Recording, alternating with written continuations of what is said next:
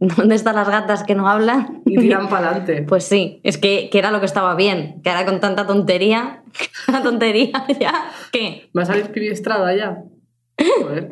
¿Tú sabes cuando a Pipi Estrada se le cayó en el plató? Dijeron, dijeron. Que se le ca- cayó algo. Que se le cayó cocaína, como una bolita de cocaína. Pero no era Pipi, era como otro Era- señor. no, no, era Pipi. Era Pipi. Ah. Era Pipi. Se le cayó al suelo. Una persona que se llame Pipi me sigue Él dijo que era un Kleenex, que todo el mundo, yo también lo creo que era, que era un Kleenex, porque se veía que era una bola de papel, pero él salió a aclararlo como loco. Claro. Era como que era un Kleenex, que yo la cocaína la tengo en el camerino. Claro. O sea, que no penséis que la tengo. Y me acuerdo que la lanzó, pero a mí lo que me pareció raro, por lo que yo creo que no era un Kleenex, es que se cayó y de repente la cámara se puso eh, más cerca de él. Y uno de los chicos que estaban de comentaristas, que creo que era el, el chiringuito de los jugones, que vaya, o sea, que no puede ser más asqueroso ese programa, que no puede ser más horrible, lo Pues ya no te siento. van a fichar. No, ni quiero, No, ni quiero. Eh, lo separó así con el pie. En plan, ¿Y nos si ha un- pasado que no vuelva a pasar. ¿Y si es un Kleenex? No lo sé. No ¿Sabes sé. que Pipi me siguió en Twitter? ¿En serio? Un tiempo, sí, porque puso un tweet de algo que no recuerdo, pero que era como súper machista, y le contesté. En plan, esto. Además, le, le contesté, pero diciéndole que, que era imbécil. Es que yo creo que además le insulté. Hmm. No muy grave, pero como de esto no es así, porque no sé qué, no sé cuánto tal. Y me contestó y me dijo. eh, después de un rato, tienes razón porque, porque me he equivocado y yo tengo, soy padre, tengo hermana, bla, bla, ¿sabes? De, de madre, no sé qué. Y viste, y viste con pañuelito así, Sí. un pañuelito, así Y me lleva un fularcito. Me empezó a seguir como para seguir aprendiendo. Pero luego te hice un follow. Espero follow back, que nunca llegó por mi parte, y me dejó de Tía, seguir. como tuviste- teniendo la oportunidad de seguir a alguien como Pipi Estrada y no lo hiciste. No lo entiendo. Mm. Eh, a mí me, me pone muy nervioso porque creo que sigue enamorado de su exmujer, que yo creo que ya no están juntos, con Miriam. Con Miriam. Pero Miriam es que eh, mm, no sé si. No sé Pero qué revista. juntos. No lo sé. Yo creo que sí. Yo creo que se separaron, ¿eh? ¿Y no han vuelto? Yo creo que no. Porque además he visto en su Twitter, que justo me he metido hoy, es una cosa que no sé por qué he hecho, pero me he metido hoy en el Twitter de Pipi Estrada, y había alguien rescatado una foto de Miriam Sánchez, que salía súper guapa, como, el- como Es que es con la espalda, es guapísima. Y entonces, él pon- y entonces él contestaba, bravo, mi mujer, la madre de mi- No, bravo la madre de mi hija, qué grande y qué guapa es, decía. Y Miriam contestaba, gracias. ha contestado, gracias. Leído, ¿sabes? En plan, leído. Señor, basta. O sea, basta. Y todas las cosas de Miriam las retuitea. Entonces, yo de verdad que creo que se separaron y Miriam está hasta las narices. Que se ha hecho una reconstrucción vaginal, Miriam. Eh, Porque decía que se había quedado. Todo. Yo, sobre todo, sabía que se había hecho lo del tema vaginal. Yo vi que se hizo como un poco un completo. O sea, lo, lo vi y él también, ¿eh? Se, también? Se operaron, sí. O sea, yo, mira, aquí pone que el año pasado estaban juntos. Tengo noticias del año pasado y, mm, Ah, y pues, salía como la foto de a mí ese gracias de ella me ha parecido como un poco de déjame en paz. Déjame en paz. Déjame en paz. Qué Pues guapa sí. mi mujer. Gracias. Y el gracias minúscula todo. O sea, que lo has quitado rápido. Gracias. Sí, en plan que a lo mejor les había predeterminado ya. Que sí, que gracias, cállate. Miriam Pero es que ella dijo eso, que se le había quedado del parto no sé qué, que dijo no sé qué, se había quedado como el pisuero, no sé qué, no sé qué hizo, y dijo eso ella. Como, bueno, pues ya está. Ha sí que tenido no. lío y ya donde está. no Donde no, no se puede. Ya está. Que Miriam cae genial. ¿eh? ¿Qué, ¿Cómo estás? Yo bien, eh, súper bien, estoy bien. Sí, me alegro. Sí, sí. Hoy vengo baja de energía. Estamos cansadas, estamos volviendo a la normalidad, bueno, a la normalidad a 2019 y estamos trabajando mucho. A 2019. Que porque en este año, pues a lo mejor hemos trabajado poco. Sí, sí, bueno, no se puede decir que me he matado. No. Pero de repente han salido cositas. Han salido. Estamos Yo te estaba enseñando eh, antes, cuando estábamos en el jardín, que estábamos, en- ¿te acuerdas? Hace un Hace segundo. un segundo, sí, sí. Estábamos en el jardín Qué- sentadas. Qué, buen momento, ¿eh? Que estábamos en el jardín sentadas Sí. y eh, te he dicho que tenía los dedos juntitos de los pies, Sí. que es una cosa que se llama sindactilia. Y tú me has dicho, mi familia, y tú me has dicho, mi familia antes tenían cinco dedos, que es lo normal. Me he quedado toda, toda has quedado tú tan- tranquilísima. tan planchada. Tenían seis, pero bueno, eh, me he liado. Bueno. No pasa nada, un- una cosa técnica. ¿Tenían seis dedos en los pies o las manos? Pues no lo recuerdo, o sea, sé que es como de antepasados, o sea, de no mis abuelos, pero De tus como antepasados. de mis antepasados, sí, sí. Yo qué sé, alguien que no está vivo ahora tenía seis dedos. No Bueno. sé dónde. Bueno, ese dato para quien lo quiera. Eh, Tú sabes que hoy me he intentado hacer el overlip, que esto es una cosa ya que contamos y ya pasamos al ¿Eso tema. qué es? Ah, lo de pintarte por fuera el Sí. del- del- Sí, pero parecía, parecía que me está caracterizando para la película Balada Triste de Trompeta. y ya no lo he hecho. Eso te iba a decir. Me lo he quitado. lleva- Llevas el labio news, o sea... lo llevo, lo llevo nada. Nada. Me lo he tenido que quitar porque, claro, me ha mirado mi gato y me ha dicho, no, pues no puedes salir así. O sea, no, no puedes. Y me lo había intentado hacer bien, pero luego me mira al espejo y he dicho, no puede ser. Pues Hay gente que se lo hace muy bien, me da mucha envidia. sí, pero no somos Bueno. nosotras.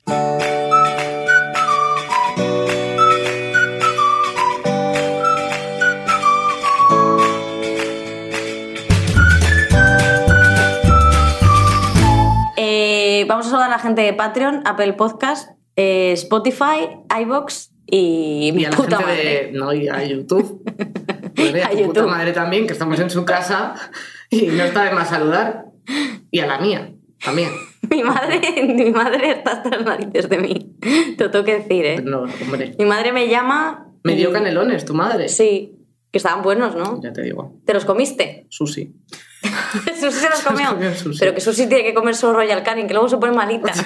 que no, que no se puede. Mira Luego que nos ha dicho el veterinario veces de quién es la mano inocente que les da las cosas ricas de humanos. No, esto no se puede. Luego tenía unos gases, claro. Claro, luego se raja, porque Susi es muy tirarse pedos, igual que tú. Tú eres muy pedorra. ¿Y tú? No, yo no. Tú eres más de eructo. Yo soy más de tirarme un pedo en soledad. De repente, pues te, te tiras un pedo y dices, pero esto ha salido de mí. Estoy podrida, ¿eh? No, porque mis pedos no huelen. Mm, Bueno.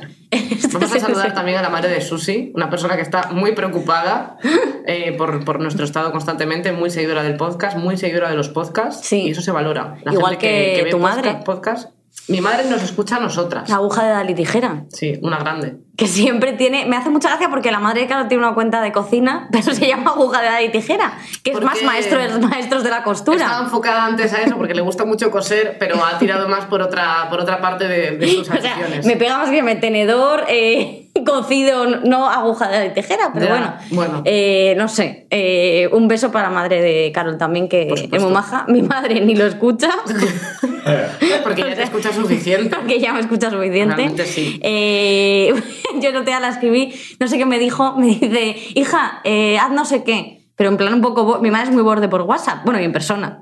Es que es muy de madres, es muy de madres. Y, borde por- y digo, bueno, gracias, simpática. Y dice, ¿qué quieres que te haga la ola? Y dice... Y le digo, no, no, no. O sea, es que siempre, siempre soy, estoy maltratada. Soy una persona maltratada Sí. por mi familia. Sí, sí. Esto está claro. Eh, bueno, vamos a hablar de, de una cosita que a mí me concierne muchísimo Sí. como persona del colectivo LGTBIQ+. Sí, Entonces yo voy a hablar de esto y te he invitado a ti muchas esta gracias. vez para que tú... Como cuota.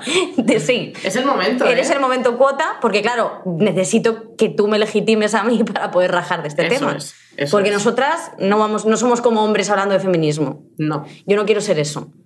Bueno. Tú eres bisexual, dices, Digo, estaba yo esperando. ¿Cuándo viene, ¿cuándo viene la discriminación? Ahora. Sí, sí, sí. que ahora parece que tenemos que ser todos invertidos, que si no... Si no, no, esto lo dice mucho, Es que mucha gente como Pipi Estrada. ¿Y qué pasa? Que es que ahora todos vamos a tener que ser... Es que ser hetero está muy perseguido, ¿eh? Está muy perseguido. Yo estoy buscando el Día del Orgullo Hetero, bueno, que lo hay, no, el Día del Hombre lo hay, eh, para, para que la gente se siente más, más protegida. Hombre, es que ¿por qué no tenemos un día del orgullo hetero? Bueno, mm, Que ahora no se puede ni salir a la calle. Mm, no, pero no se podía antes, pero por una cosa de una pandemia, no era por una cosa de heterofobia. Esto es lo que piensa mucha gente. Yo he Sí. leído mucho esto, ¿eh? muchos tweets de este tema. Sí, y vengo a darles voz porque lo necesitan, claro, pobrecitos, pobrecitos. O sea, a mí me, me pasó, bueno, el, el orgullo para la gente que, que no sabe mucho acerca de este tema. En muchas ciudades se celebra en días diferentes, o sea, cada uno hace su fiesta con lo de las carrozas, con, una, pues con conciertos y no sé qué, y eso ya depende un poco de la ciudad.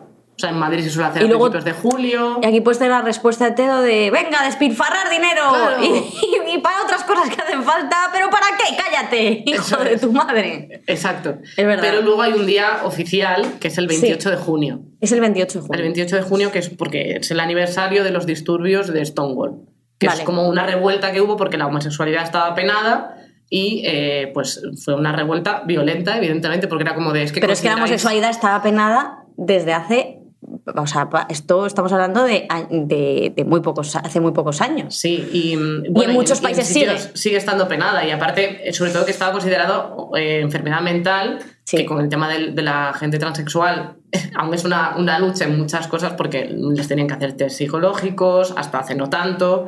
Entonces, bueno, eh, fue un considerado... Rocío un- Monasterio continúa pensando que hay que hacer terapias de conversión. Desde luego. Eh, fue considerado trastorno mental hasta el 73 en Estados Unidos. Entonces, y de hecho, fue gracioso porque estuve leyendo y había como... En como- Estados Unidos, en España, no podías decir en el 73 que eras, que, que eras homosexual. No, no sé hasta cuándo se aprobó en España, la verdad. O sea, la homosexualidad no es delito desde la Constitución española, desde la época de transición, 79, que esto, bueno. Y luego ya, Claro. barra libre. Claro, total. Sí, luego ya fue todo bien. Luego Fue no todo- hubo ningún problema. Fue todo genial. Sí, claro, es como que en, la- en los papelitos está apuntado como que no, pero hay gente que eh, sigue pensando que esto está fatal. Sí, y es que es lo que te dicen que eso no se puede hacer. Entonces, puede. bueno, pues sigue haciendo falta trabajo y a raíz de eso, que de hecho la revuelta la hicieron mujeres eh, trans negras, que es como que eso le, le explota la cabeza. Sí. Alguien de Vox dice, pero eh, ¿cómo, cómo va a ser esto? O sea, posible?". en su Pokéball tienen todas las discriminaciones. Todo. Check, todo, todo. check todo. Check todo. Y a raíz de eso, pues. eh, Y me hace mucha gracia que fuesen ellas, pero luego en, en el LGTBIQ, luego en el, en el colectivo, es verdad que ha habido mucha más visibilidad del hombre homosexual, más que de quizá lesbianas, etcétera, etcétera, Ah, bueno, claro. bisexuales que no existís, Desde luego. que directamente yo no sé qué sois, o sea, Porque existo, porque me ves a mí, que si no. bisexual, pues yo qué sé, Es muy a mí que me cuentas. Es que claro, porque es que la bisexualidad, como mucha gente mm, decía que era bisexual antes de mm, declararse lesbiana o gay, pues eso también ha quedado, y me pasaba a mí, yo pensaba que eso era como, como, un proce- como una transición. Una transición hasta que conse- Porque ya eras conseguías... homosexual 100%, Claro. Además hay gente que piensa, pero ¿cuánto de bisexual eres? ¿no? Claro. Mucha gente dice, pero ¿cuánto eres? ¿Un 90% te gustan las chicas y un 10 los chicos? O sea, este Claro. tipo de cosas Y lo es como de, piensa... no, 100% bisexual, te puedo Claro. asegurar. Claro. Eso. Entonces, a, a ver, puedes estar con una mujer y eso no significa que seas lesbiana, o con un hombre y no significa que seas hetero. De hecho, pasa mucho que eh, eso pasaba más en Estados Unidos. No me acuerdo con, con qué actriz que era bisexual, se casó con un hombre y era como de, ala, ya la hemos perdido, ya que se desapunte, la quitamos del Excel. Pero sí que es verdad como que se... Yo creo que la bisexualidad, que es una... Me parece, me parece fatal, pero sí que es algo ¿Que te parece fatal no, me parece fatal, no la bisexualidad, me parece fatal porque creo que la bisexualidad se ha cogido un poco como el, El vicio. El vicio, eso es, el vicio y además como de gente eh, que quiere llamar la atención. O sea, Cara de Levigne sale y dice que es bisexual y, todo el y es eh, una mofa. O sea, la gente no la toma en serio. A la- no, no se toma muy en serio a la gente que abiertamente sale y dice que es bisexual. Y en cambio creo que ya está un poco, o sea, bueno, todavía no ha cambiado del todo, pero sí que es verdad que a las lesbianas, si sales diciendo que eres lesbiana, por lo menos tienes un reconocimiento mayor. Esta es la sensación que me da sin ser yo nada de eso, ¿eh? Quiero decirte. Pero los bisexuales parece como que no hay, no hay ese respeto. Es la sensación que me da, ¿eh? Yo, yo también noto, o sea, noto como una evolución en, en muchas cosas, pero porque también tiene que ver la representación. O sea, al final cuando hay referentes en, en, pues yo qué sé, pues en los medios, en, en la música, en todos los sitios, cuando hay más gente que se, que se define como bisexual o como mm, gay o lesbiana, eso hace que, que la gente lo normalice. O sea, quiero decir, desde una señora que está viendo a Jorge Javier Vázquez en Sálvame y sabe perfectamente que es gay y, y le parece bien y no tiene ningún problema, eso ayuda mucho a que se normalice porque, porque ven que están entre nosotros. Pero, Claro. pero ¿por qué se abren y están entre nosotros? Porque cada vez mm, no es tan peligroso decirlo. Quiero decir, yo entiendo que haya gente que no se atreva a decirlo porque aún ahora se pierde trabajo. O sea, quiero decir, ah, sé de actrices, de una concreta, lo sé, que no dice que es lesbiana. No se puede decir nombre. Es que yo creo que yo creo que hacer un outing, o sea, si ella no Ah, que ella no ha querido... Vale. o sea, evidentemente es como de eh, se la ha visto con chicas eh, que la llaman amiga en las noticias, o sea, dos amigas pasean por Chueca de la mano abrazándose, bueno, ok, y, vale. comi- y comiéndose los Comiéndose el morros. coño entre amigas, eh, una cosa que Pero no entre comprendo, amiguitas. pero entre amiguitas. ¿Quién no se ha dado un pipazo con una amiga? Esto Claro. lo decía Lola Flores. Sí, sí, Yo sí. me he dado varios pipazos con una amiga. Pues Esto lo voy a que- contar. Además, a, mis, a, mis- a mi legión de bolleritas Hombre, les esto- va a encantar. Esto es una esperanza de, Hombre, de claro. una posibilidad. Pero vamos, que te has enrollado con una amiga las, eh, las personas. Las, yo soy heterosexual, pero súper, ¿eh? O sea, Pero- mucho. Pero no, en realidad no todo claro. Lo dejo así. dejo así. Lo siento, Nacho, pero puede ser que luego me venga Kristen Stewart, Kristen Hombre, Stewart es que claro. y, y- y a mí me viene Sí, bien. Stewart y lo tengo clarísimo. Lo bueno que tienes Por el es que dinero, tú- sobre todo. tu novio es lesbiana. Yo soy dinero sexual. Ah, bueno, Nacho es lesbiana. Desde luego. Lo tengo que clarísimo. yo ahí y no Sí. Sí, y además Nacho es una persona con muchísimo respeto a todos los colectivos. Yo también lo tengo, pero es verdad Pero que menos. como que cuida mucho y yo a veces pues soy un poco torpe con el lenguaje. No, pero hay muchas que decir veces- que tú eres una persona que, eh, para no ser parte del colectivo, que te la podría sudar, porque muchas veces al no ser parte He de algo dicho no que sabes. nunca se sabe. Dejo ahí la nebulosa. Es que eres una sinvergüenza. Espérate, que, no, que no, eh, ya no diga mis palabras, pero ahora mismo, en este punto en el Eso que es. no te consideras del colectivo, No. creo que tu lenguaje, tu forma de tratarlo y demás, creo que está a un nivel de, de una persona dentro del colectivo que, es, que está bastante informada. O sea, estás muy informada de todo Sí, este sí, tema. yo, ta- yo también lo creo. También, también contigo he aprendido mucho, ¿eh? Muchas contigo he aprendido mucho y con Susi también, porque los perros también pueden ser lesbianas. Quiero dejarlo clarísimo que esto es algo que no se reconoce. Que no. Pero Susi es una lesbiana muy lesbiana. Es que es, esto, es una golden bollo. eh, que esto podemos hablar de esto, que me hace Está- muchísima gracia. luego vas, madre, a ver esto. Yo qué sé. Madre, a tu Define madre lo- le da igual. A tu madre le da igual, vale. Bueno, Susi dice que a su madre, a la gente le encanta que hablemos con Susi. Sí, De- porque- durante el, el esto, que esto nos lo han dicho Sí, sí. mucho. Eh, define que es una golden bollo, por favor. Se supone que es una, una mujer que solo ha estado con chicas y nunca ha estado con un chico. Nunca se ha acostado Vale. con un chico ni nada. O sea, como, como eh, premium. Premium. Nadie ha desprecintado que no sea varón.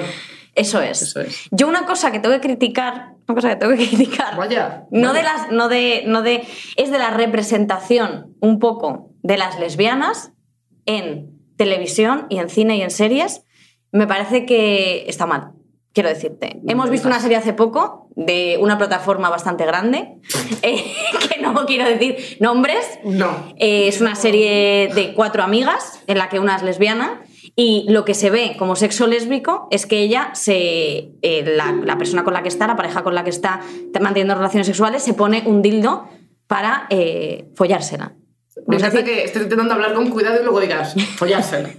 follársela. Hombre, porque al final tal, ¿de verdad hace falta para representar el sexo lésbico Poner introducir el algo. objeto fálico? Que a lo mejor, quiero decirte que a lo mejor se usa o no, pero que qué casualidad que siempre tiene que estar el objetito para que te... Pero que no hace falta esa penetración, que no os habéis enterado los hombres, y esto se lo digo también a los heteros, que la penetración, y yo te lo digo por mi experiencia, porque esto lo he vivido yo, esto lo he vivido yo, la penetración es una cosa que, que yo te, en mi opinión, ¿eh? que a lo mejor luego hay mujeres que les encanta la penetración y no me meto. En mi opinión, la penetración es una cosa que está bien de acompañamiento, pero que no es lo imprescindible. A ver si aprendéis a saber dónde está el clítoris, majetes, en vez de met- mete saca, mete saca. Claro, yo es que ese quiero decirte que esto es que nos da igual. Es que nos da igual. Claro, pero es que Tanto trata- falocentrismo. Claro, pero se trata de, de comunicar. ¿Y qué se ve en, en los medios? Eso. Se ve que de repente lo que empiezan es ya, y le llaman, eh, pues a la masturbación, por ejemplo, eh, sin penetración le llaman preliminares. A lo Es que muy heavy. ser parte del sexo. O en sexo. sí. O, o- o- o sexo. Sí, ya- quiero decir que la penetración es el, el- el momento, el acto, lo Eso que ocurre es. siempre. Pero porque es tan falocentrista el sexo que al final, eh, por ejemplo, en el sexo heterosexual, que es el que yo conozco, en el sexo heterosexual. No, no digo en, en mi caso, ¿eh? porque Nacho sabéis que es lesbiana, entonces eh, no, es, no, él no es así. Pero ni digo que todos los hombres sean así. Pero es verdad que lo que habíamos entendido como el sexo es que cuando termina el hombre, cuando termina el hombre, termina la relación sexual. O sea, el fin de la relación sexual es cuando el hombre ha tenido pues el, el esputo, como hemos dicho otras ocasiones. Cuando acaba el esputo Sí, de, sí, lo he entendido. De María. Lo, lo- lo tienen apuntado ya, ya, ya tienen la imagen. La libretita. El Y luego tú dices, ¿y esto ya está? Porque yo, porque yo me he liado con tíos que he cerrado los ojos y los he abierto y digo, ¿pero y esto? ¿Y aquí qué ha está. pasado? Si yo no me he dado cuenta de nada. Claro. Si es que esto ha sido. Si no he notado ni el roce, no ha entrado. si esto ha sido tal. No. O sea, quiero decir, el sexo es sexo y tiene muchas cosas. No solo la penetración. Esto lo dejo aquí porque para quien quiera cogerlo, que me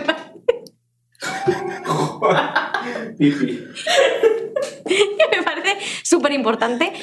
Es que, claro, como. Bueno, en fin, no voy a hablar porque, claro, al final, eh, eh, como han monopolizado el sexo los hombres, que esto es una cosa que ha Tú estás pasado. enfadadísima, ¿eh? O sea, yo he vivido el, el- la- el cambio, sin tampoco contar eh, demasiado de mi vida sexual, eh, No, pero tú puedes contar, ¿eh? que a la Pero- gente le interesa. desde luego. Pero yo en un poli deluxe solo. Vale. Eh, sí que he vivido el estar solo con chicos y luego el, el- el estar con, con ambas cosas, no a la vez, pero, pero vamos, experimentar formas diferentes de tener sexo. Sí. Y a mí el conocer lo que es estar con una mujer me ha ayudado mucho también a saber lo que me gusta, A conocerte a ti. conocer eh, que hay más formas de tener relaciones sexuales y también lo importante que es comunicarse. O sea, quiero decir, para acostarte con, con una mujer no tienes asegurado que vaya a ir todo bien, Sí, pero en general puede pasar. pasa mucho. Pero porque a lo Porque- mejor se centra porque- más en la parte Pero porque se, hay más mm, como algo... Comunicación. sí, más comunicación, más que, pues si las dos tenemos vagina, pues eh, sabemos más, podemos saber más lo que nos gusta o no. No sé, son como muchos factores que, que tienes más interiorizados, entonces tratas de que la otra persona esté bien. Entonces es un poco de empatía. También te digo, hay muchos hombres que piensan, muchos hombres heterosexuales que piensan que el clítoris es la uretra. Y simplemente quiero dejar claro que no lo es. que están ahí como... Que no es ahí. Que es un poco "Será más así", arriba. ¿no? Pero si no es tan difícil. Es No, que no me parece tan complicado. Creo que es el interés por conocer realmente el cuerpo de una mujer. Y el miedo de no- del desconocimiento y, a- y a- asumir que no sabes cosas, que eso siempre es muy complicado. Eso o sea, es. quiero decir, mm, tener una primera relación sexual con alguien siempre... el cuerpo de una mujer o un hombre trans, ¿eh? que también me refiero. Ahí está, muy bien. Joder, es que es muy, es- ha sido muy desconocido. Yo creo que también porque no se ha hablado suficiente del tema. O todo ha sido eso, muy falocentrista en el sexo. Y sobre todo, evidentemente, en el sexo que se ha, mm, que se ha representado, sobre todo en las películas, series, etcétera, etcétera, ha sido un sexo heterosexual, Claro. normativo, de personas blancas. Esto siempre ha sido así. O la sea, que acaban sexo- a la vez eh, mágicamente. Efectivamente. Y eso no suele ocurrir. Pero yo quiero ver, o sea, quiero decir que ya se están haciendo más programas, más series, más, mm, más televisión. Pero hace falta más así, pero hace falta mucho más. Y aparte, me jodió especialmente, me fastidió especialmente que en esta serie, que se supone que es una serie feminista, que se supone que es una serie de 2020, representen el sexo lésbico así.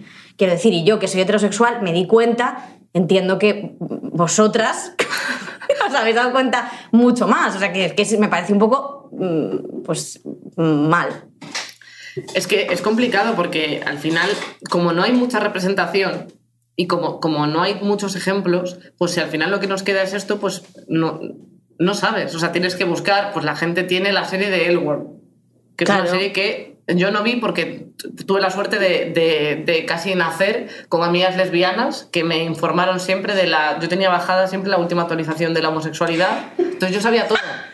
Yo era homosexualidad, o sea, homosexual pasiva, o sea, como cuando eres fumador pasivo, ¿sabes? Que no fumas, pero fumas, porque el resto fuma. ¿Sabes lo que te digo? No, Yo, antes de salir del armario Sí. como, como bisexual, que yo salí como a los 21, yo hasta antes de eso, yo salía con mis amigas que eran casi todas bolleras, entonces yo sabía todo. Y tú, te daba- y, y tú te liabas que lo, lo de la no. chart esta que me habéis contado. Ah, sí, pero yo no me... Claro, yo no estaba. Lo de la chart contadlo porque me parece muy interesante. El- o sea, el chart es como... Esto o sea, ponemos una foto luego de, de- del chart que tiene Susi y que se entere todo el mundo. con quién y luego que Silvia se entere que Madalena se ha liado con Yolanda. Esto estoy inventando los nombres. Sí, sí, todos nombres de Pero señoras, vamos, yo además. vi ese chart y me quedé loca. O sea, es que, Claro. claro, al final eh, os habéis comido todos los coños entre vosotras. Tú, tú, tú, Claro, tú, me lo tú, dice, tú, tú, yo no, pero... Y tú. Y esto Claro, pero vamos a explicar a la gente. Es como Sí. que si, imagínate. Que eso eh, salía en esa serie, creo. Salía Susi. la serie de Elworld y es como que sale eh, un nombre en el medio, ponle Victoria. Entonces, eh, y hay como un universo de como, pues Victoria, Susi y yo, que estamos así como las tres separadas. Y entonces se buscan como las, unión- las uniones. Victoria se lía con... eh, Susi. Susi. Susi se entonces lía se con- une con esto, Susi se lía conmigo, y entonces seríamos como un triángulo equilátero en el que a lo mejor... Bueno, sí, en este caso tendría que haber un, un cuarto para no habernos enrollado alguna con, con una, ¿sabes lo que te digo? Que ha habido, que hay como mucha. Es muy gregario. Todo se va, se va uniendo, entonces vas alargando, alargando y a lo mejor una tercera persona Sí. que se lió con alguien que tú te liaste, se lió conmigo y entonces tú y yo, aunque no nos hayamos liado, estamos unidas por esa persona. Pero esto me parece muy bonito y, de, y que y es verdad, porque es verdad que las lesbianas. Esto así, ¿eh? Así. Sois muy de unión, porque como sois pocas. Pues dices, joder, es que no puedes. Hay que apoyarse. Es que hay que apoyarse, vamos, porque es que si no, imagínate. Claro, sí, sí. Eh, a mí me gusta muchísimo la gente lesbiana. Tengo que decir. Oye, vamos a parar, que a lo mejor esto no, ¿eh? Que esto a lo mejor no tiene que entrar. O sí. Bueno, Bueno, ¿qué más no, da? no estás diciendo nada que no estoy diciendo. Vale, ¿por qué no Monteros. cuentas? No, joder, por supuesto que no, en serio, que vamos a ver, que yo esto lo digo de broma, pero sabéis perfectamente que os apoyo a muerte. Claro, vamos. hombre. Ahí que vamos. Y que si me tengo que comer un coño, me lo como. Hombre, eh, decir, yo desde que te conozco, o sea, en este año 2020, creo que la persona que conozco que más ha dicho me voy a comer un coño, He sido yo. eres tú. Pero porque a mí el hecho, y esto de verdad, eh, comerse una polla no me parece nada. O sea, que casi que me, me- me parece como más estético otras cosas, quiero decirte. O sea, que no es una cosa tal. Pero bueno, esto ya son cosas mías que no vienen a cuento y que a nadie le interesan. Eh, ¿Por qué no cuentas eh, tu salida? ¿Por qué no cuentas tu salida del armario? A ver, em, Y por favor, eh, comerse un pene, que comerse una polla, no me gusta. Es una cosa. La muy explicación. Sí. Vale. O sea, venga. tus aclaraciones para tu gente. Em, yo salí del armario, eh, aunque no me gusta esta expresión, pero como a los 21. Y mi Sí. movida era que yo a los 21 me parecía que era un poco tarde. Vale. Porque en mi entorno, pues eso, mi mejor amiga salió del armario con 13. Eh, me dijo que era bisexual primero Sí. y luego una pedazo de lesbiana que, que vamos, o sea, muy lesbiana. Este programa, sabes que nos van a dar cacanear. Pero No, tú mi, sigues, mi mejor amiga es una pedazo de lesbiana de la que he aprendido todo lo que sé. Muy bien. O sea, es como, no sé, me la imagino como una, una persona con la bandera eh, arcoiris detrás, siempre como llevándome bajo su ala. Abrazando. Sí. Está muy bien eso. Y, gracias a ella he aprendido muchísimo. Y, y- y a raíz, y a raíz de, pues eso, nos hicimos mayores, nos vinimos a Madrid y todas las amigas que tenía eran lesbianas. Y yo decía, algo pasa. Porque yo creo que algo me gusta, pero yo sentía que a la vez también me seguían eh, gustando los hombres. Entonces yo estaba como un poco ahí. Pero la confusión entonces es incluso mucho mayor. Sí, porque no tenía referentes bisexuales Claro. muy claros. Entonces yo no sabía si eso se podía sostener. Ya. Entonces, Por pues, eso nos tienen que hacer válidas dos, para que haya referentes sexuales. para que sea yo mi propio referente bisexual. Efectivamente. Eso es. Es que es una. Ha cuadrado perfecto. O sea, me parece la pieza del puzzle que necesitas. Desde Venga. luego. Eh, pero entonces, bueno, pues mi, mi problema más era yo misma porque no asumía, o sea, porque no entendía muy bien lo que estaba pasando y a la vez me daba un poco de miedo que pensasen que me estaba sumando a la ola. En plan, de como todas sois lesbianas, yo también quiero. Ya. Fíjate tú que nunca me han dicho eso mis amigas. O sea, me va- cuando se lo dije era como de, guay, o sea, genial, pues mira. Pero esto de subirte a la ola me parece muy interesante. Claro, pero yo me daba miedo que me dijeran eso y nunca sentí ningún tipo de discriminación por su parte, nada, y por mi familia tampoco. O sea, he tenido mucha suerte, soy consciente. Pues sí. Pero mi, mi problema, o sea, y sé que mucha gente aún ahora tiene muchos problemas con esto, pero mi problema era yo. O sea, yo estuve con esto mucho tiempo hasta que lo asumí y después de asumirlo es un proceso muy largo en el que conoces lo, lo guay y lo que mola ser parte del colectivo. O sea, que es como, vi hace poco un titular de un tío diciendo, yo es que no quiero, si pudiera ser gay, no, o sea, si pudiera elegir ser gay, no lo sería. O sea, plan, siendo gay, que decía que no. Y es Que como, elegiría ser heterosexual. ser heterosexual y entiendo la declaración en el sentido de, claro que mm, te, o sea, tienes menos peligro de que, Sí. de que te den unas hostias por la Sí. calle y llevarte la mano como un chico. Sí. Pero es que yo estoy muy orgullosa de ser lo que soy, pero e- ese orgullo es el que ha ido creciendo desde que asumí que soy bisexual, porque Claro. es un proceso. Hombre, es un proceso. Y de aceptación. Claro, de aceptación y de darme cuenta de lo importante que es el Día del Orgullo, que yo lo vivía pues como una fiesta con mucha gente, pero yo en el orgullo, en, en el Día de las Carrozas, que no es el, el día oficial, pero que también para mí es un día importante, ver a tanta gente con la bandera arcoíris, eh, con los motivos que sean, porque al final pues todo el mundo pues mm, va a la fiesta y lo que sea, da igual, pero te están apoyando de alguna manera. Entonces yo decía, joder, toda esta gente está aquí entre todo el mundo por mí también. Claro. Y yo, vamos, yo lloraba. Tú sabes Pero que la yo lloro mucho, pero, sí. pero yo me emocioné. Pero la gente asume. ¿Y qué, qué te parece la gente, sobre todo, bueno, que no voy a decir qué tal, heterosexual, porque eso es, es heterosexual, que piensa que es una fiesta de perversión y que no estáis reivindicando nada? Que si quisiese reivindicar tendríais que hacer pues, una manifestación Claro. u otra cosa. La cosa Otro es co- que- El concepto como de disfrutar de lo que eres, que yo creo que también es una parte importante de- de- del orgullo, del día del orgullo, disfrutar de lo que eres, para la gente heterosexual más rancia se tiene que vivir desde la reivindicación más fría, porque hay que hacerlo así. O sea, y quiero desde, decir, y por- desde casa, todo de eh, que lo que hagáis en vuestra Claro. cama. no. Pero explica esto que esto va a interesar. A ver, en realidad sigue habiendo una manifestación que la llaman el orgullo crítico, que es el día, el 28 de junio, que es como el día oficial, en la que sí que es una manifestación que es más concentración, en la que se recuerda un poco el objetivo del orgullo, pero a la vez a mí el, el orgullo fiesta. Eh, Pero es que yo creo que es una reivindicación en la que la gente es está orgullosa de, de- y está y es que ¿por qué hay que vivirlo de otra manera? ¿Por qué hay que vivirlo desde el encierro o desde la manifestación? Que me parece súper bien también lo que cuentas del orgullo crítico, no lo sabía, pero sí que, eh, joe, pero también está súper bien subirte en una carroza, bailar, estar con tus amigos, estar con tu gente, estar con el colectivo. Es que eso también me parece interesante. O sea, yo creo que lo que, le- lo que les pasa es que no quieren que, no quieren que, que seáis felices. Y sobre todo que te, Les jode profundamente visible. es, Es que efectivamente. te- esa, esa fiesta, ¿no? Es, tú no conoces el orgullo crítico y yo no lo conocía y, eh, siendo parte del colectivo. Yo lo conocí como hace tres años o cuatro, algo así.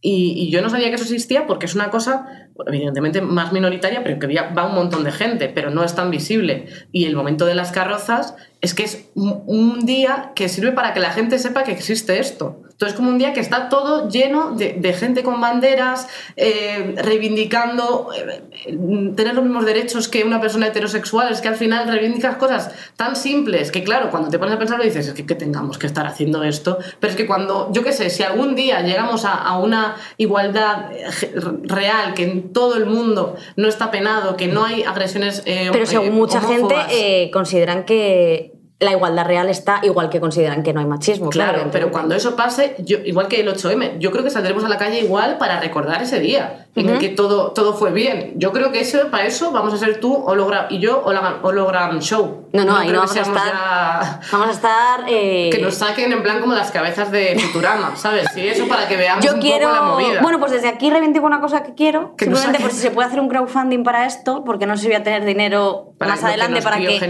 No, yo quiero que me disequen. Esto, de verdad, ¿eh? Yo quiero que me, que me disequen como a los zorros así que. Sí, así. Y, que, y que te saquen te saquen así como una procesión el día del orgullo y que te vayas derritiendo.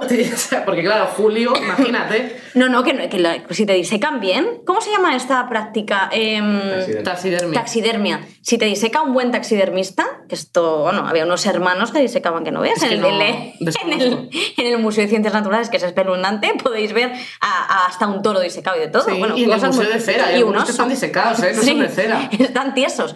Pues yo quiero eso. Y a mí me ponéis, a mí me ponéis así, con la copa de esta alegría, titi, y me sacáis. Y me sacáis así. O sea, Bien. yo, eh, claro, pero es que esto no lo vamos a vivir. No lo vamos a vivir. tal. Luego hay un capítulo, eh, antes que hablamos de series, de Master of None, que es una serie que me encanta, eh, no sé si la has visto, pero un capítulo en el que su amiga, la mejor amiga de él, de Aziz Ansari, es lesbiana y es negra y es mujer. Entonces, bueno, si es lesbiana ya es mujer, pero bueno, que es mujer negra lesbiana y se sienta con la madre y cuando sale del armario, que sale del armario en una acción de gracias, que ese capítulo es increíble, si no quieres ver la serie entera da igual, pero ese capítulo de la primera temporada es buenísimo. Y entonces le se sienta y la madre le dice, ya eres negra y mujer, ¿por qué te metes en más problemas? O sea, ¿por qué Sí. quieres tener más problemas? Y es como, pero es que soy esto. O sea, que... jo- y- Si pero la madre, los, la madre lo sufría como, joder, o sea, qué putada que seas esto, porque vas a sufrir muchísimo. O sea, ya, tenías como la en la mochila la, la- la- que eres una mujer racializada y encima, además, eh, tal. Pero es que está. mm, es importante reivindicar, es importante salir del armario. Y por eso, por ejemplo, cuando ha salido Pablo Alborán y mucha gente ha dicho, no, pero es que está súper aceptado, pero es que hay mucha gente que no lo tiene tan aceptado. Y hay mucha gente de un pueblo, a lo mejor de Badajoz, que le encanta Pablo Alborán y que a lo mejor escucha que su ídolo es gay y lo acepta un poco más y lo encaja un poco más porque a lo mejor no ha visto una persona homosexual en su vida o porque nadie en su pueblo ha salido del armario por miedo. Entonces, quiero decirte, es importante. Yo estoy súper a favor de esas cosas, o sea, me, me- parece... Además no me gusta como la gente diciendo, si ya lo sabíamos, y es como de, ¿te lo vino a decir él? Quiero decir, eh, ¿por qué lo sabías? Porque te, te parecía que lo era. O sea, porque puedes saberlo por otros lados o no, pero si lo ha dicho en ese momento, yo es que no puedo juzgar. Es que lo, lo ha hecho y además viendo ese vídeo me emocioné también porque creo que ha tenido que ser muy difícil para él, sobre todo porque ya asumes que vas a hacer, van a hacer un montón de noticias sobre ti. y no va a ser sobre tu música, va a ser sobre esto. Y dicen, es, es por prensa. Digo, Yo casi lo pues, prefiero porque yo su música. Su música otra. lo siento muchísimo. Yo su música no la escucho, Yo no. pero, pero me, me parece muy guay que alguien que tenga Sí. tanto público haga esto, porque es que no se hace. Y te estaba contando antes de una actriz que en, en el cine no muchas mujeres lesbianas, actrices, no salen del armario porque, como la mayoría son directores, a algunos no les cuadra una mujer lesbiana haciendo de, de- de novia de un tío. Entonces, para, para tener más trabajo, porque como siempre, no, no, toda la- no el, el cast son eh, personajes, heterose- o sea, eh, personajes homosexuales y luego algún heterosexual, sino que es al revés. Si tal, hay un gay, una bollera y tal. O sea, no, no hay mucha representación LGTB en, en las películas que se hacen aquí, por decir aquí. Entonces, tiene miedo de perder trabajo. Y yo lo entiendo, porque, porque la reivindicación y, y todo eso creo que tiene que ir desde pues movilizarse, juntarse entre ellas, o sea, hacer un- una llamada, que igual si una persona sale no sirve de nada y se hunde la carrera. Y nadie igual- se entera, porque al final esta gente desaparece y dices, ah, pues no sé, pues no la llamarán de nada porque vaya fracasada, no sé qué, desaparece y a lo mejor no sabes por qué es. Y a lo mejor es por esto. Claro, es pero por por ejemplo, eso también estaría muy bien en el fútbol. Bueno, sí, eh, eso sí que no lo ve ni tus hijos, ni los hijos de nuestros hijos. Vamos, o sea, si cada vez que sale un, un árbitro que salió que era gay, mm, llamándolo maricón todo el, todo Y el partido. chico este que se pintó las uñas, que ya ves tú, se pintó las uñas Se pintó lo del Black. Lives eh, Matters. Y, joder, madre mía, la gente, este maricón que se ha pintado, el, eh, para empezar, el chico es heterosexual, pero, mm, si, lo- si fuese, si, fuese, si fuese homosexual, daría igual. Pero es muy fuerte que, claro, ya se pintó las... O sea, ya cuando ven cualquier código que se sale de la masculinidad más tóxica y repugnante, que a ver si dejáis de ser así porque es que dais pena, eh, lo siento, es que es verdad, no, a ver si dejáis de ser así porque dais pena y ahora sois ridículos, o sea, y bájate de esa moto que te has comprado, es que estás patético, quiero decir esto. Pero, quiero decirte, esto... Eh, joder, es que hay gente que piensa así y es muy fuerte. Y Es lo ves en Twitter y lo ves en. Claro. de, de- de- y yo lo noto, o sea, y, y aún a veces que, que tu entorno te sorprende, pero es que vivimos en una burbuja como de otra realidad. Sí. Porque fuera de aquí yo, pues eso, con las redes sociales y, y trabajando, que al final te encuentras de todo, he visto muchas realidades muy diferentes a la mía. En la mía está súper aceptado todo esto, pero de repente ves que se hacen bromas sobre que uno es gay y de repente tú dices que tú eres, que te gustan las chicas Sí.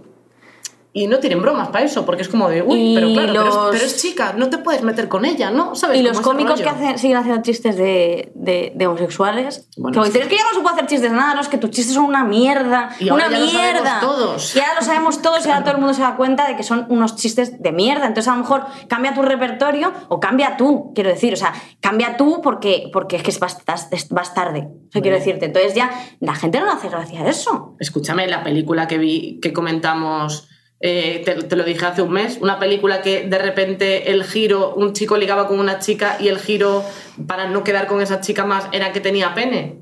Es como de, ¿pero en serio? ¿Una película de fuerte. 2020? Es muy no, fuerte. no puede ser. no- Es muy no. grave. Es que además no, no es que no me haga gracia, es que me gustaría saber por, por qué ha llegado a esta conclusión esta persona. O sea, ha decidido que no, iba genial con, con esta chica y ha decidido que no porque tiene pene. Es que, no, mm, es que me parece eh, de lo más tóxico. Porque Pero ¿quién escribe estas películas? Pues mira, no lo sé, porque la poca representación que tienen las personas trans al final siempre son eh, prostitutas. eh, gracias al señor, pues en la serie de La Veneno eh, se han esforzado mucho en que los haya muchos personajes trans, pero porque los Y que lo interprete, y que los personajes trans sean mujeres trans de verdad. Claro. No como en otras series que también de la marinera. Y no voy a hablar porque, vamos. Bueno, pero bueno, ya bastante tiene esa chica No, con no, haber no. hecho ese, anuncio de tampones. Que. no quiero decir nada. Que no, no, y además yo a tope con ella, que me cae fenomenal y me parece una actriz maravillosa. Pero no joder. conoces de nada, no te puede caer No, fenomenal. bueno, pero que me gusta. Pero sí que es verdad que, joder, hombre, por favor, es que esto no puede ser. Es que entonces, ¿qué papeles van a hacer? Cero. No, no, no va a haber. Aparte ya, sí que hay pocos personajes transexuales en las series. Pero es que es muy difícil porque todavía eh, personajes gays y lesbianas, bisexuales ya no lo comento, o sea, porque no, no es que no está. eh, muchas veces el- el- la trama del personaje es que no sabes si es gay o si es lesbiana. Entonces, ¿cómo van a hacer eso con los personajes transexuales que, que- que es que van mucho más atrás en cuanto a normalización?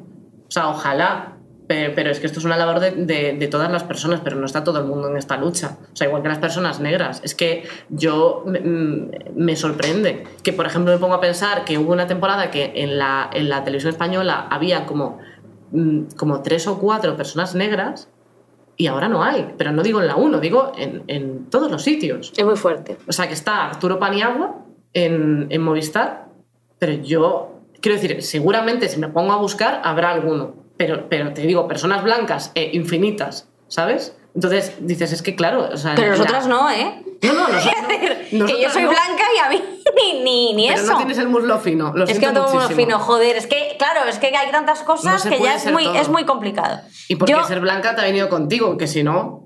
Pero yo sí que creo que es muy importante que personas que mm, no sean como del mundo del entretenimiento también salgan, quiero decir, del armario. Como por ejemplo, como hizo Tim Cook, el CEO de Apple, que la gente, claro, flipó. Un señor de cierta edad, quiero decir, porque no sé si tiene 60 y pico años, pero no sé cuándo exactamente salió, 2014 creo que lo dijo.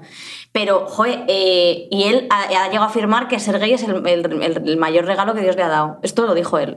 Y esto es súper importante que gente en el mundo de las empresas, que es tan machista, que es tan heteropatriarcal, que es tan asqueroso, salgan del armario. O sea, este tío, que es un puñetero crack, evidentemente, del mundo de los negocios, eh, creo que creo que es un paso. O sea, creo que es un paso para, para, para, para normalizar las cosas, porque al final es que eh, de verdad creo que se considera, o sea, creo que hay mm, muchos sitios en los que a lo mejor no contratan a una persona homosexual porque consideran que el desempeño de su trabajo va a ser diferente o lo que sea. Pero, joder, pero que salgan este tipo de, este tipo de personas creo que visibiliza muchísimo, más allá del mundo del entretenimiento que... Bueno, pues yo creo que está como más aceptado, a- a- a- salvo las excepciones que evidentemente has comentado depende, tú. depende, yo creo que te- hay categorías dentro, dentro de eso, porque creo que determinados, eh, pre- presentar determinados programas, creo que si hay presentadores que, que parecen o que la gente presupone que son heterosexuales, dijeran que son homosexuales, eh, creo que cambiaría la percepción de mucha gente. Y creo que les perjudicaría en la carrera. Es que ojalá pudiera decir, creo que va a ir todo bien. Es que mm, lo que está enfocado a, determinado sector de edad, es que no te puedo afirmar que les vaya a ir de puta madre, pero creo que por eso deberían hacerse como asociaciones, agrupaciones, eh, no sé, o sea, hacer algún tipo de sindicato de, de- de un montón de gente famosa que, que es del colectivo y no lo dice, pero entre ellos está súper normalizado. O sea, es como Sí, que pero de cara luego- afuera no. Entonces, o sea, como de. ah, creo que, que es- tendrían que moverse en bloque. A mí me jode mucho también la gente que dice, pero ¿qué más da con quién te acuestes? Es que eso a mí qué más me da. No, no, pero es que es quién eres. O sea, no solo, no solo, tú no solo eres gay porque te acuestas, es que es una, forma parte de tu personalidad y es algo muy importante para ti. Una- una- Es que tú imagínate una persona, sobre todo porque se presupone siempre la heterosexualidad de todo el mundo. Entonces tú imagínate pues, eh, pues un chico que sea gay que le estén diciendo, mira a esta chica, qué guapa, no sé qué, y que tenga que seguir el rollo por no tener ese momento de decir, no, es que yo soy gay, porque se presupone que, que- que no lo es. Eso Entonces, eh, ese proceso me parece muy complicado para una persona. Yo te quería contar que en, en Senara, tú sabes que yo fui a un colegio de Opus Dei, que eran todas, eran todas unas cabronas. Esto- Todas las profesoras, esto era así, esto era así. Pues- Las pobres por lo que habrían vivido, pero tela marinera. Y yo me acuerdo que una chica, que no voy a decir quién es, no voy a decir el nombre, Que es una persona que conoces tú y... y no voy a decir el nombre, da igual. Pues mira, me voy a callar, pero salió-. No, me voy a callar, pero no la conocen solo, no la conocen solo tal, porque ¿Famosita? no, no, no es que sea famosa, pero eh, salió en porque la tía es lista. Claro, todos los cabrones son listos. es que joder. Y entonces ella dijo, y esto lo dijo, dijo que ojalá eh, que los homosexuales había que meterlos en cámaras de gas. Esto lo dijo ella. Esto lo dijo ella. Y digo, joder, espero que uno de tus 17 hermanos, de tus 114 hermanos, no sea eh, del colectivo, porque pobrecillo. Digo. Porque pobrecillo. Entonces, eh, yo, siendo, eh, he visto esto muchísimo siendo heterosexual, y no me puedo imaginar lo que te habrás visto tú, así que cuenta. Bueno, yo eh, ya te digo que he tenido suerte en cuanto a, mi entorno, pero sí que soy, bueno, o sea, me ha pasado que, yo qué sé, y y esto me acuerdo de estar con una chica dándome un beso en la calle, vamos, un beso en plan de "Mm, me voy, adiós, te doy un beso. Eh, ver que había un chico, joven, además, un poco más lejos de nosotras, tocándose. Esto, esto me ¿Tocándose el qué? Eh, tocándose el cimbrel. ¿Cómo a se- mucha velocidad. ¿A mucha? Sí, no En plan Vaticao. Sí, sí, sí. O sea, en plan heavy. Sí. ¿Tenía la almeja fuera o era.? Eh, la verdad es que no miré, simplemente le grité, eh, es un puto pervertido. Y la y él, ¿pero qué estoy haciendo? ¿Qué estoy haciendo? O sea, él, él Ah, ni, no, se, ni se movió. eh, con toda la tranquilidad. Se eh, guardó- Se guardó, se fundó el arma y se se, guardó fue. Manolita. Y ya está. Y se Y fue se con fue. toda la tranquilidad. O sea, tampoco le, se fue corriendo. Se fue. ¡Qué valor! ¡Qué valor! Pero, pero es que Qué es así. valor. Y bueno, pues es que es lo que hay. Porque Se- además hay muchos hombres heterosexuales que piensan que las lesbianas están para. eh, Para ellos. Para ellos. Claro, es que eso les pasa mucho, que los gays no, que ma- son mariconadas, pero las chicas entre ellas sí. Entre ellas sí, para mí, eh, porque son eso cuatro me- melones, ¿eh? Me gusta verlo. porque esos son dos coños y Claro. cuatro tetas. Mucho mejor de, que, que dos tetas y un coño solo. Sí, claro. Qué valor. O sea, que tú tuviste que ver eso. Sí, sí, Yo sí. flipo, o sea, ya no solo por tal, sino, la- sino por el hecho de hacerlo en plena calle. ¿eh? Porque creo que la única cosa, o sea, el único sitio que está para masturbarse es tu puta casa. ¿Cuál es el primer contacto Sí. que tuviste con el mundo LGTB? O sea, ¿tuviste un amigo o algún personaje que Pues recuerdes? esto es fuerte, ¿eh? Cuando era más así, más adolescente, que es verdad que no conocía, o sea, que es que es así, o sea, nadie eh, me hablaba de esto, en el colegio nadie me hablaba de esto, no existía, esto no existía en nuestra vida. Esto es así, es que no existía, literalmente. Y me acuerdo cuando un amigo de mi hermana salió del armario y era como que... mm, había muchos comentarios, o sea, yo recuerdo muchos comentarios de, claro, como no, tal, si le encantaban los zapatos, o sea, cosas así, como muy estereotípicas Sí, de Quiero tener un amigo gay para ir de compras. Claro. Una cosa que, vamos, O a- sea- a, mí no me llames. Quiero decir, eh, y, y se supone que, que podría, pero no me llames para ir de O sea, compras. claro, es que el estereotipo era tan heavy, era tan heavy, pero también porque lo que habíamos visto representado en, representado en televisión era tan heavy, el estereotipo de la persona homosexual y sobre todo el hombre homosexual, porque era lo único que se representaba, eh, era como, me encantan los zapatos, visto no sé qué, es que era como todo de gilipolleces. Sí, Qué o sea, era un- se, se definía solo a un tipo de persona. a un tipo de persona, pero no, pero me refiero que, que- que- pero, pero se ha hecho tanto, o sea, se ha hecho un estereotipo tan heavy de eso que creo que es muy difícil, eh, pues eso, Normalizarlo. Normal, y claro. Que la gente lo vea desde otro punto, desde luego. o que se hagan ya películas y series, por favor, que dejemos esto atrás, por Dios, o sea, que ya se está haciendo, pero en Pero España queda- tampoco te creas que mucho. camino. ¿Y qué te parece el orgullo LGTBQ+ y Carlos Sobera? Bueno, Vamos a abrir eh, esto. Un excelente fichaje. Eh, contentísima, ya era hora. Ya era hora de tener un hombre hetero en nuestras filas. Eh, me parece fatal. O sea, sin personificarlo en él, porque, bueno, y un poco cuestionando que sea una persona que es imagen de eh, casas de apuestas. que eso es como de. No, no entra ahí la- la- el colectivo, pero fomentar la ludopatía no me parece bien, por lo que sea. Yo fui ludópata. Claro, por eso mismo no quiero que vuelvas a eso. Perdiste mucho dinero. Yo perdí mucho Esta dinero. casa era tuya. Esta casa era mía, pero la perdí. Claro. Por el juego. Por el juego. Menos mal que guardaste la, la copia de las llaves y ahora estamos aquí.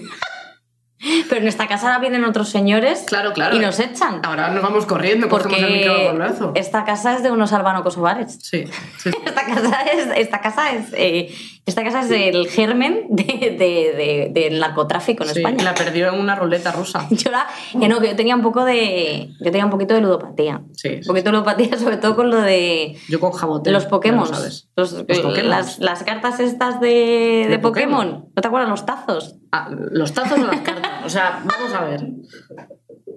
Yo lo siento. Hay que hablar con propiedad. Los tazos, los Los tazos. tazos, lo redondo. Sí. Te Yo, comprabas muchos tazos. me yo comía muchísima mierda. Claro, porque venía con los chetos. Sí, eso. venía con los chetos y venga cheto y venga Mm. chetito. Y yo tenía mucho, pero yo he sido una persona siempre que he tenido muy mala suerte en la vida. Entonces, Tú apostabas todo el rato. lo perdía todo.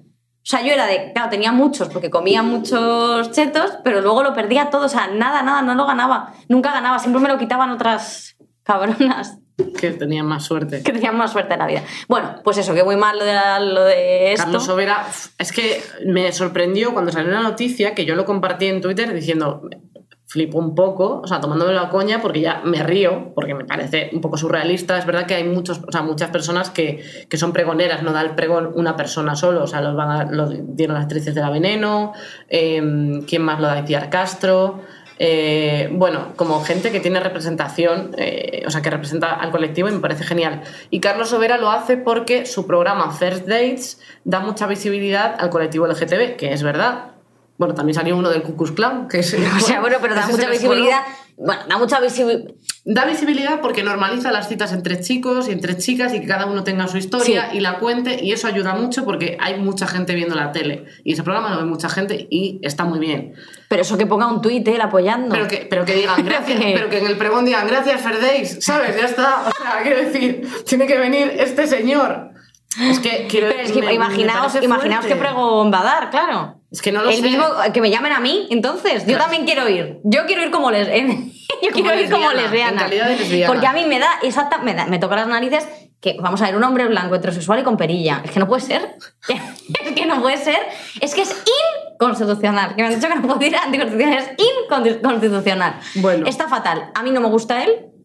Pero, No me gusta. pero es que no, no, No, me importa las represalias que pueda tener por esto. Desde, desde luego irás a la cárcel después No me decir que no gusta. te gusta Carlos Sobera, que es el marido de España. No me gusta ni el 50 por 15 que hacía, ¿te acuerdas? Sí, pero, pero te estás yendo muy atrás. Muy atrás. Eso no daba representación al colectivo. No me creo. gusta ni su ceja, no me gusta ni cómo habla, no me gusta ni su cara, y no me gusta nada. Me encanta que yo empiece sin personificarlo en Carlos Sobera. Y esto acaba con no me gusta su cara, su ceja, toda su Wikipedia me parece una mierda.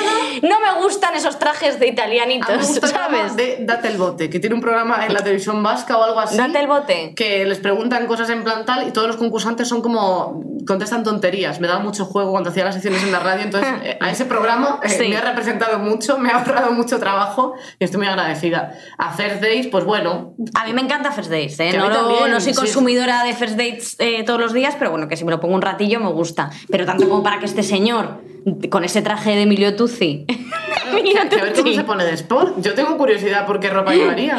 como que lleva así como siempre, es el señor que iba como un pañuelo de... ¿Tú sabes que tú te- a que le pega que es tosa y tenga un pañuelo de tela? Sí, Como lleno de... Y echar un que con el ahí. coronavirus no se puede, Carlos Sobera, le diría yo. Si le ves, ¿sabes? Nunca vas a hablar con él.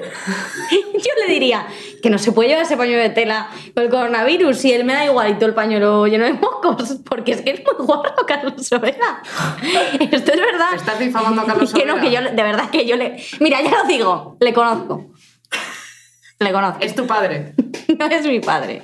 No es mi padre, pero... No le conozco, pero... Pero, tendría, no tres, quieres. pero tendría tres o cuatro palabras con él. Yo no sé, o sea, me sorprende que también lo acepte. Hombre, claro, es que no lo puedes hacer. Es que ese es el Pero problema. es lo que pasó con los de Masterchef, que van a dar los tres el pregón y de la gente que se quejó dejó de hacerlo. O sea, Que iba- yo- iban a dar el pregón del, del orgullo. Sí, hace unos años y lo dejaron de Jordi, hacer. Samantha. Samantha de y- España, Spain y, y Pepe, Pepe el del Bohío. Los tres, los tres. La verdad que son eh, los tres grandes cocineros. Pero, Pero no, son grandes. No, son, no son grandes homosexuales. Efectivamente, no. O sea, otra cosa puede ser, pero eso no. Claro. Es que yo de- O sea, que lo mismo te hace unas patatas panaderas de rechupetearte los dedos. Pero, Pero- no se come un, no se come una polla. Eh, Pepe el del bohío. Que sepamos. Que sepamos. Pepe del No es Bohío homosexual. No, no es del Ni abiertamente homosexual ni ha dicho nada. De Samantha tampoco. Samantha tampoco, porque Samantha tiene su marido, yo creo. Sí. Es heterosexual y Jordi también es heterosexual. Sí. Y que me han dicho que es de ligotear y todo, ¿eh? Bueno, entiendo que se No me ha dicho nadie, que lo he mirado yo en se querrá reproducir en algún momento, tal. Que es muy ligón. Es, creo que es muy ligón. Ah, vale, pues, pues vale. Porque me parece genial. genial. Me alegro muchísimo. Pero no que, sé. vamos, que eso, que no son del Pero que colectivo. no tiene y- sentido, pero no eso tiene sentido. viene, o sea, no creo que ellos vinieran en plan de, oye, podemos dar vuestro pregón, hemos pensado que somos las personas adecuadas. Sí. Ellos, ellos llegando a la casa de- de- del colectivo, que me imagino una puerta así como la, de, como la del cielo, pero con la bandera arcoíris. Ellos entran por la puerta del Imaginarium. Claro. No pueden entrar por la grande. Entran a gatas. Con una, así como de, de, de ir así eh, arrastrándote y llevaban como un, pues, un pinchito cada uno de su comida de ofrenda, oro, incienso y mirra, diciendo, podemos representaros en el orgullo, podemos dar el pregón. Y dijeron, joder, es que así se piden las cosas. Claro, pero yo la verdad que esa llamada de a Carlos Sobera no la entiendo. O sea, no sé cómo se procedió y para que él diga, sí, sí, claro, yo encantado de la vida. No, no, no, o sea, pero hay gente que cree que a la vez está muy bien, pero yo creo que ya con darle las gracias, en plan, yo que sé, mandar una carta certificada, un dibujo, O puedes escribir un tweet, eso es lo que te quiero decir. Sí. O puedes eh, hacerte un stories por Instagram y Claro. decir, viva el colectivo LGTBIQ+, Gracias, gracias, Days". al orgullo, eh, lo apoyo muchísimo, First Dates a tope, vamos a poner aquí, hacer un especial incluso. Solo Es parejas. que además lo, lo hacen. y lo decir hacen. que- que- que- pero que esto sí que está genial, hacen. pero que me refiero que no puede ser. Claro, es que entonces, eso, que me llamen a mí. Es que entonces que me llaman a mí. Desde luego. No, no sé, es un poco, O que ya- es un poco no sé. complicado ese momento de, de selección de, de quién da el, el pregón. El año que viene, Pipi Estrada. ¿Qué te- Bueno. me encantaría. ¿Te imaginas? Pedrerol. Pedrerolo, Pipi Estrada, alguno de estos. O sea, son capaces de decir que sí, ¿eh? con todos sus huevos. Como tienen que estar en misa y replicando. ¿Era replicando? Repicando. En misa y replicando.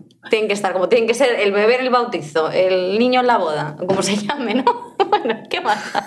El niño en la boda. Sentimos muchísimo de verdad, disclaimer, si nos hemos equivocado en alguna cosa, que Sí, seguramente sí. lo hacemos yo con- sobre todo. Bueno, eh, y yo seguramente, porque al final eh, es lo que hablamos, que estamos en constante aprendizaje. Porque, por ejemplo, lo que hablábamos de tú en tu escuela no te hablaron, en Senara no te hablaron de todo esto. En es Senara que- no existían la- pero es que las personas fui- LGTBIQ+. Da igual, pero yo fui a un colegio público y yo a mí tampoco me contaron eh, cuando fue, o sea, la las revueltas de Stonewall. Yo eso lo he encontrado porque yo eso lo he buscado. Pero es que esto no se enseña eh, eh, Claro, como no historia, se- cosas no que son enseña. evidentemente cosas que deberíamos aprender, igual que aprendemos la puñetera guerra de secesión, que me importa tres cojones. La guerra de secesión, me da igual. Pues Pero eso. no nos enseñan estas cosas, o sea, como eh, gente luchando por sus libertades y derechos, y esto se omite, esto no, esto no ha pasado, no ha pasado, eso no ha pasado. Entonces, eh, toda la información que encuentras, pues ti- tienes que leer, te tienes que informar y tienes que saber que existe, porque es como de repente dices, gay. ¿Qué es? ¿Y qué hay? ¿Un libro? ¿Sabes? O sea, quiero decir que tienes que encontrarte en los medios que se hable de eso para saber qué es. O sea, yo Stonewall me enteré por Twitter de que existía. Y yo ya estaba dentro del colectivo, yo no sabía ni qué era eso. Pero que Entonces, tú también tampoco sabes de todo. pero es que a mí, quiero decir, yo cuando, cuando, asumí, cuando asumí que era del colectivo no me dieron un libro y me dijeron, toma, esto, Está ahí. el carné, la bandera y venga, pa'lante. No, pues claro. Te, Y un te- condón femenino. Y un condón femenino, claro. Que vaya mierda lo del condón femenino, esto no lo hemos hablado, pero vamos, esto es Ya está, horroroso. ¿por qué no? Porque tú no vas a aceptar. Yo, eh, solo una duda que tengo, y ya acabamos de verdad, que tengo una duda eh, que os quiero preguntar a vosotras, eh, que sois señoras eh, que habéis colectivo. comido. Eh, que habéis comido.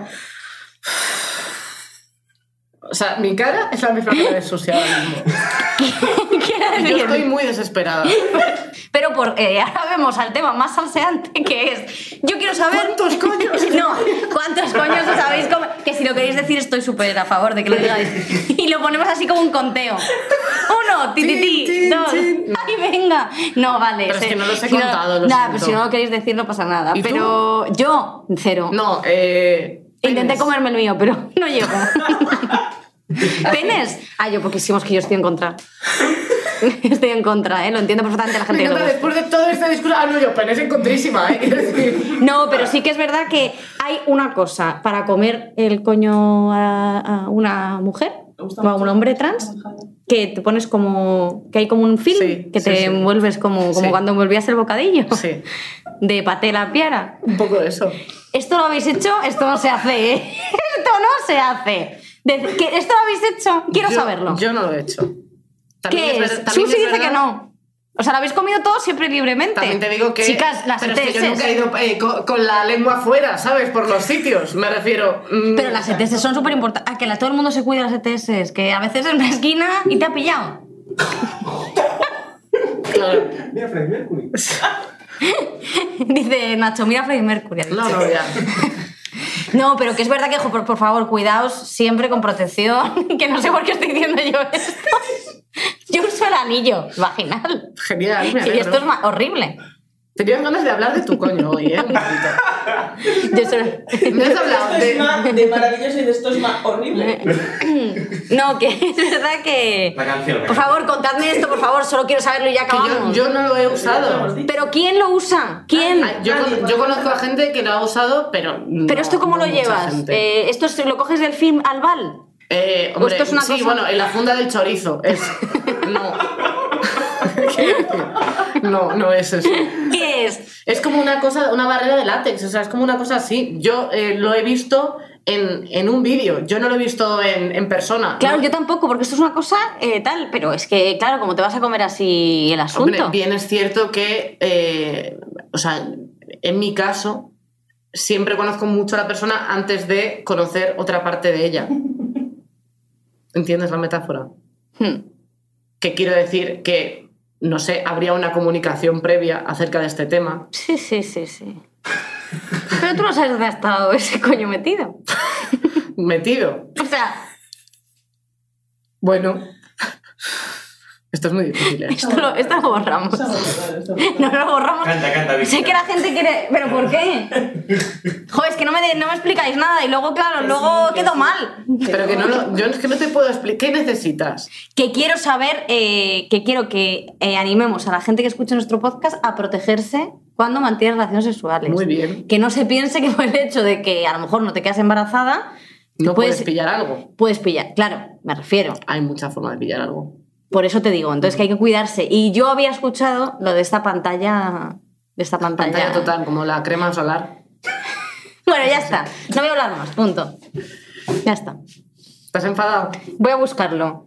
Pantalla. Se no, pero llama no se, llama. se- ¿Cómo se llama?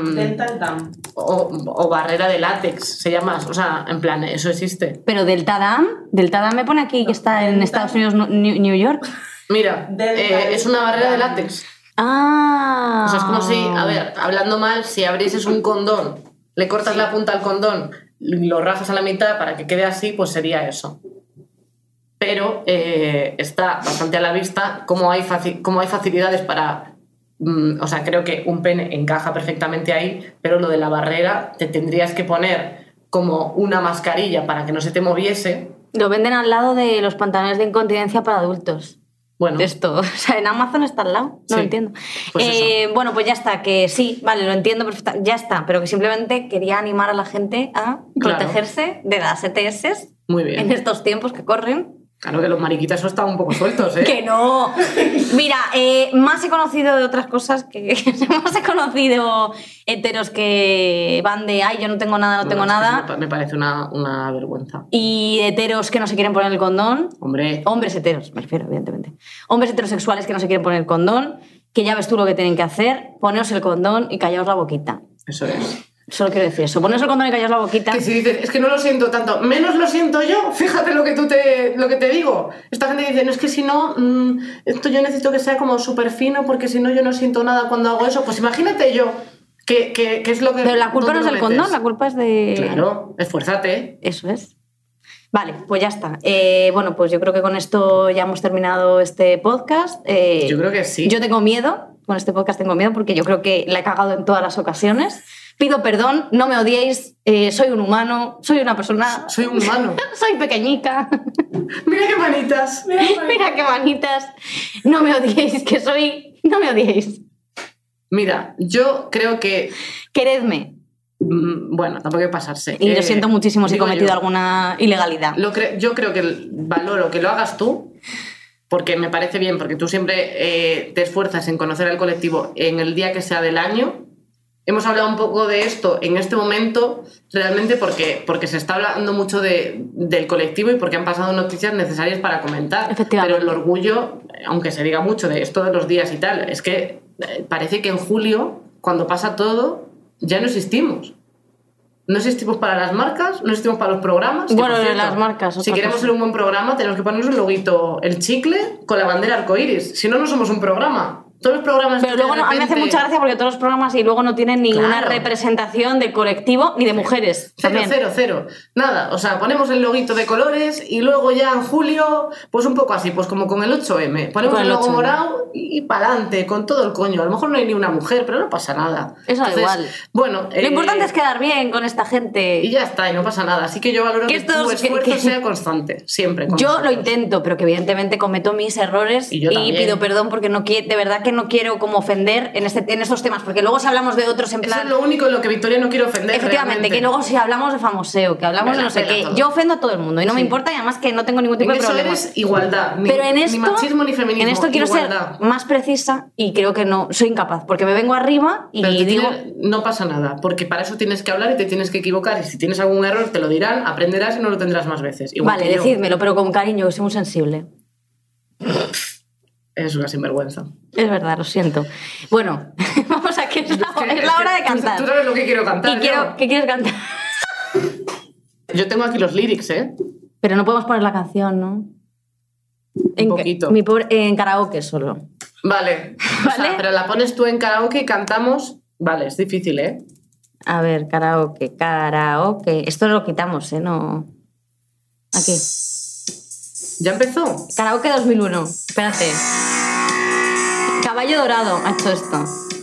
Ahora, rampas más, mi pobre corazón. Estás pegando justo, enciéndelo. Si quiebras poco más, mi pobre corazón, me harás mil pedazos, quiero. Tenemos bien cojones, hablamos del LGTBQ y, y cantamos con un, con un señor heterosexual. Es verdad. o sea. Vamos a cantar la sintonía de 50 por 15. no soy lo mejor, ni tú mi clara opción.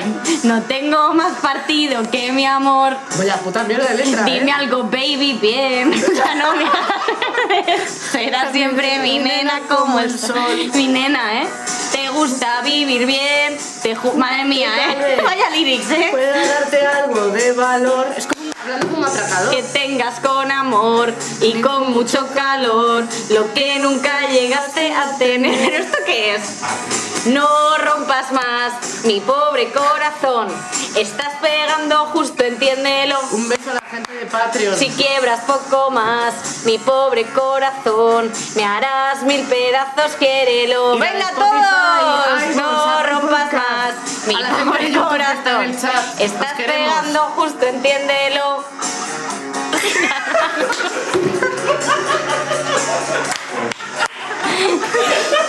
Dile a tu mamá que me abra